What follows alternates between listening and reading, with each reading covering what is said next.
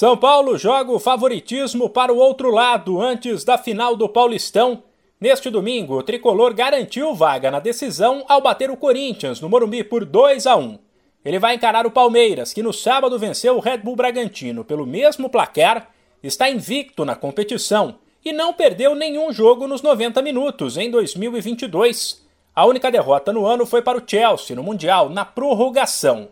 Por tudo isso, o técnico são paulino Rogério Ceni disse ser normal as pessoas enxergarem o Verdão como o favorito e projetou um jogo diferente.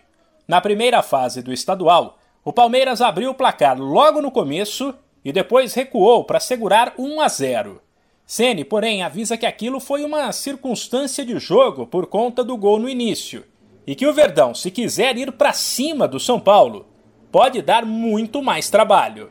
Eu acho que o Palmeiras tinha mais para bater na gente se o gol não saísse. Não vou, ser, não vou mentir para você, eu acho que o Palmeiras tem repertório para para apertar mais tempo durante o jogo, mostrou isso num jogo competitivo ontem contra o Bragantino, mostrou isso contra todos os adversários na fase classificatória. Uma equipe formada com vários jogadores, no mínimo dois jogadores por posição.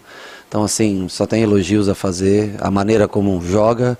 É uma equipe mais reativa, mas que quando necessita também jogar, tem Rafael Veiga e Scar. Só se colocar aí, e Danilo. Vamos colocar três. Estou falando, não vou contar os homens de frente, nada, nem Dudu, nem Rony. Estou falando de meias construtores, né? Então é uma equipe que tem um, um repertório bem variado e pode, pode se adaptar com relação ao adversário.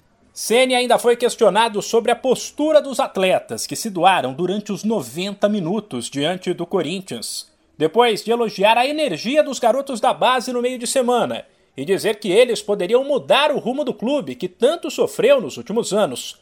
O técnico viu Cotia ser decisiva outra vez, já que o garoto Wellington marcou o primeiro gol do majestoso e avaliou que é exatamente esse espírito que ele quer para o São Paulo. Eu não sei viver de outra maneira, sabe? Eu, mesmo naqueles times campeões do São Paulo, com muito talento, eram equipes que jogavam dessa maneira, com essa vibração, com essa, com essa pegada, né? Então eu não, eu não consigo ver o futebol de maneira diferente, né? Um time talentoso, ele ajuda muito. Mas ele, o talento não faz com que você abra a mão do comprometimento diário do treinamento, da parte física, da parte tática. O talento é um, é um bônus que vem e que ajuda muito você a vencer. Mas ele não precede o esforço e o trabalho diário.